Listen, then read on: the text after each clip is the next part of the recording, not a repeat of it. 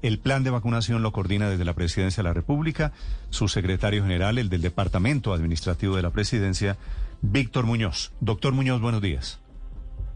Néstor, muy buenos días, muy buenos días a la mesa de trabajo de todos los oyentes. Doctor Muñoz, para hablar primero de los colombianos, ¿cuál es ese escalón? ¿Eso qué significaría la posibilidad, que es la que usted ha dicho estudia el gobierno colombiano, de que no haya restricciones por razones de edad? Néstor, yo comenzaría por etapas. Lo primero es mencionar que hoy en 600 municipios del país ya las etapas se encuentran unificadas. Así lo ha anunciado el Ministerio de Salud a través de sus diferentes resoluciones, lo que significa que ya hoy en 600 municipios, que son aquellos que tienen menos de 50 mil habitantes, ya estas etapas se encuentran unificadas, por lo tanto no hay que hacer priorización por rangos de edad. Lo segundo, que efectivamente el Ministerio de Salud ha venido trabajando, estudiando y muy seguramente en las próximas horas o días estará haciendo los anuncios sobre el siguiente escalón. Y el siguiente escalón está asociado al tema de eh, ciudades de menos de 100.000 habitantes, lo que permitiría que efectivamente avancemos ya no de 600, sino cerca de mil municipios en Colombia en estas condiciones.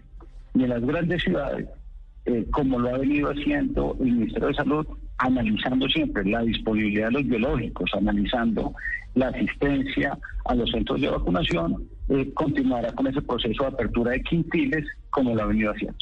Sí. ¿Cuánta gente calcula usted que entraría al grueso de la vacunación, doctor Muñoz? En términos, cuando estamos hablando de los quintiles, entran alrededor de 5 millones de personas. En términos de los municipios, eh, por rangos de edad, estamos hablando que estarían entrando cerca de 3 millones de personas adicionales. Eso es el número de personas que estarían entrando en este momento. Sí. Doctor Muñoz, ¿personas a partir de qué edad podrían, podrían quedar habilitadas para vacunarse? Entonces, en los municipios de menos de 100.000 habitantes, lo que haría el municipio es unificar eh, el, perdón, el ministerio es unificar las etapas, como ya lo ha hecho en los menores de, de 50.000 habitantes, en los 600 municipios. Y en las grandes ciudades capitales, lo que estamos esperando es que el ministro notifique la fecha para el inicio de la vacunación de 30 a 34. Serían los dos esquemas que en este momento se mantienen. ¿La vacunación sería a partir de los 12 o de los 16? En este momento la vacunación está a partir de los 16 la vacunación a partir de los 12 todavía es un tema que eh, no, no, no, se ha, no se ha aperturado de manera general, se tiene a partir de los 12 con comorbilidades. Doctor Muñoz, pero usted nos dice que la apertura general depende de dos cosas. Una es del flujo de vacunas, y usted ya sabe prácticamente cuántas vacunas vamos a tener ahora en julio y en agosto, y también de la asistencia a los centros de vacunación. Dice usted que es analizando la asistencia a los centros de vacunación eso de los centros de vacunación, ¿cómo va y de qué depende? Es decir, que haya menos gente yendo o de que eh, todavía falten por vacunar los que están las etapas abiertas. Entonces, arranquemos con el tema de las llegadas de las dosis. El día de ayer llegaron 308 mil dosis de Pfizer, mecanismo bilateral, que sabemos que se requerían en el país para segundas dosis. Para el próximo 26 de julio estamos esperando 443 mil dosis adicionales de Pfizer y las primeras 200 mil dosis de Moderna. Ya para agosto tenemos en ese momento la preconfirmación de logística para despacho de 1.9 millones de Pfizer, 1.4 millones de AstraZeneca, 1 millón de Janssen, 1.9 millones de Moderna y estamos eh, a la espera de la confirmación definitiva de 1.8 millones de COVAX. Entonces, eso nos daría el volumen suficiente para poder seguir avanzando, más obviamente los mecanismos de cooperación internacional. Y frente al tema de asistencia a los centros de vacunación, digamos que son las dos variables. Si lo que se observa es que pese a que está abierto el quintil, como se sucede en este momento, 35 a 39, y la asistencia no es voluminosa, digamos que el peor escenario es tener las dosis almacenadas en refrigeradores, en las IPS, para hacer puestas y no estarlas vacunando a la población. Entonces, se va aperturando si vemos que eh, la demanda de dosis no, no está siendo continua y entonces se le da la oportunidad al siguiente grupo de población. Sí, doctor Muñoz, ¿a qué atribuyen en el gobierno la baja asistencia para vacunarse? ¿Qué está pasando? Eh, esto es un tema y, se observa que las curvas disminuyen en el mundo a medida que disminuye el rango de edad eh, lo podemos ver en Estados Unidos, lo podemos ver en Europa, y es que efectivamente cuando disminuye la percepción de riesgo y está asociado a lo que ha sido la letalidad en términos de este año ya de pandemia, y es que siempre observamos que los mayores de 60 años concentraban cerca del 87% de los fallecimientos a causa del COVID. Cuando uno va disminuyendo el rango de edad, pues va disminuyendo ese porcentaje y lo que se observa es una percepción de riesgo diferente. Por eso se hace tanta pedagogía y tanta insistencia de la importancia de asistir a vacunarse, porque no solo es eh, proteger el riesgo, sino evitar que se generen eh, círculos donde el, donde el virus pueda seguir mutando. Entonces, en esto, pues es una campaña muy importante. Unificar en la región, en las etapas, ayuda mucho, precisamente por los temas de logística y desplazamiento de las personas. Entonces, pues seguiremos haciendo todos los ejercicios y todas las alternativas para lograr incrementar la vacunación. pero, pero doctor Muñoz, hay un escenario peor al que le pregunta Felipe de por qué la gente no va a vacunarse y es por qué la gente se puso la primera dosis o hay cientos de miles de colombianos que se pusieron la primera dosis y, y han perdido la cita para la segunda dosis. ¿Ustedes tienen alguna teoría en el gobierno de por qué? El, tema, y lo hemos hablado y lo hemos revisado con el comité de expertos, hemos hablado inclusive con diferentes ciudadanos, y es la falsa percepción de seguridad que les genera tener una dosis. Para muchos tener una dosis ya es suficiente y no están asistiendo a la segunda dosis. En este momento tenemos un rezago de cerca de 1.5, 2 millones de dosis de segundas dosis que deberían estar eh, ya aplicadas de población pues que, que por calendario debió haber regresado. Entonces lo que estamos haciendo es una búsqueda activa para que efectivamente podamos eh, cerrar ese ciclo. Doctor Muñoz, en vista de que Colombia pareciera transitar hacia la unificación de todos los planes de vacunación y, abrir eh, de una forma generalizada la posibilidad de que todos los colombianos se vacunen, el paso siguiente sería la expedición de un certificado de vacunación o hacer obligatoria la vacunación? Digamos que en este momento no estamos en esa etapa todavía. El certificado existe, la información de las personas vacunadas está en PayWeb. Eh, sabemos que además de esto lo hemos discutido eh, en varias oportunidades al interior de la OCDE y es eh, eh, se avanzará seguramente en el mundo lo que son los certificados de vacunación para tránsito aéreo. en este momento no estamos en esa etapa, estamos en la etapa de invitar a los ciudadanos, de eh, hacer la pedagogía eh, y que por esa vía logremos eh, llegar a la inmunidad de rebaño. ¿Pero han pensado en que sea obligatorio ese carnet de vacunación para alguna clase de evento, doctor Muñoz?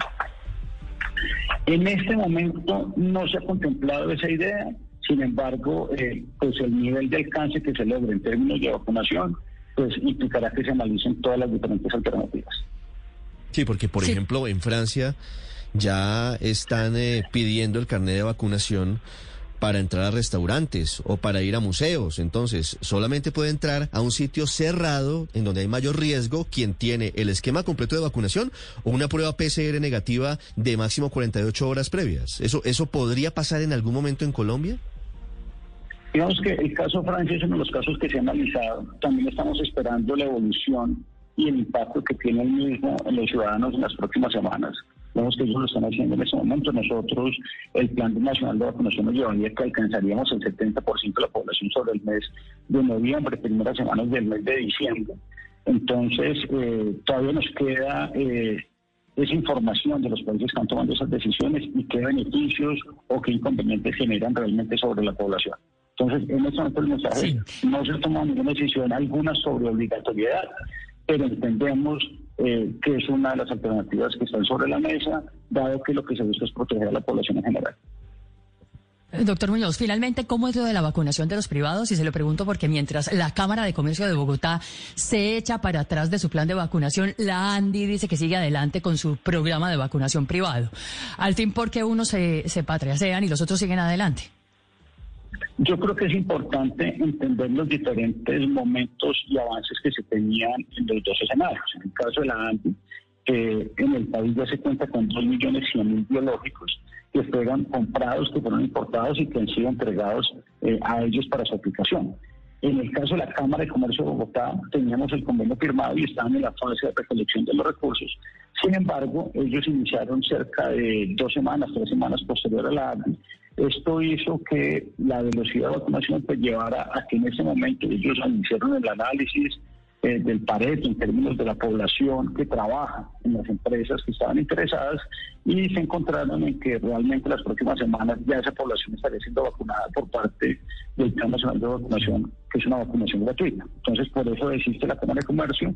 La ANDI sigue adelante con las 2.100.000 vacunas que ya han sido traídas al país y pues eh, digamos que lo positivo de esto es que nuestra el Nacional de Vacunación avanza a muy buen ritmo. Sí, doctor Muñoz, hasta hoy se han aplicado más o menos un poquito más de 24 millones de dosis. Hay 13 millones de personas que ya están plenamente vacunadas, inmunizadas con las dos dosis. ¿A cuánto deberíamos llegar? Es decir, si el gobierno, le pregunto, tiene algún cálculo de cuál es no la meta de vacunación, sino la expectativa de vacunación de colombianos, teniendo en cuenta que estos ritmos se bajan en todos los países. En Estados Unidos iban muy bien y la gente comienza a, dejar perder las dosis, no va a las citas de vacunación o simplemente estos que se vacunaron ya eran los que se iban a vacunar. ¿Usted a cuánto cree que vamos a llegar? No, nuestra expectativa sigue siendo, Néstor, poner 62 millones de dosis este año, que equivalen a los 35 millones de colombianos, y para eso vamos a trabajar. Tomemos en cuenta que ya se ha ampliado un poco más digamos que el espectro de aplicación de dosis con las mujeres en estado de embarazo eh, y que se estará en el rango de niños de 12 a 16 años que pues incrementará y digamos que ampliaría lo que es la población objetiva a cerca de 40 millones. Sin embargo, la meta sigue siendo lograr eh, por lo menos 62 millones de dosis aplicadas, que son 35 millones de colombianos. Doctor Muñoz, una última pregunta. Eh, uno de los bloqueos para que la gente se vacune o algunas personas se vacunen es porque siempre llegan pidiendo la vacuna de Pfizer. Pero ahora va a llegar, pues nos han anunciado que llegará la, la vacuna de Moderna, los 10 millones de vacuna de dosis que compró el gobierno y 3 millones y medio que va a donar el gobierno de Estados Unidos. ¿Cuándo llega ese, esos 3 millones y medio? Ha, ha trascendido que llegan el domingo, ¿eso es verdad? Yo sobre eso lo, que diría es, eh, efectivamente en el segundo semestre del año la concentración de dosis que vamos a recibir va a estar en Janssen, Moderna y AstraZeneca, porque así fue diseñado el plan y el primer semestre del año fue básicamente Sinovac y, Pfizer. Eh, lo segundo, frente al tema de la donación por parte de los Estados Unidos, eh, el mensaje de la fecha eh, de llegada al volumen, inclusive la designación de las mismas, eso es un anuncio que da el presidente de la República. Pues vamos a esperar ese, ese anuncio que sea oficial. Gracias, doctor Muñoz, por acompañarnos estos minutos. Néstor, muchas gracias. Luz María, a todos, una feliz mañana. Gracias, señores. Víctor Muñoz, el secretario general de la Presidencia de la República, hablando de vacunas.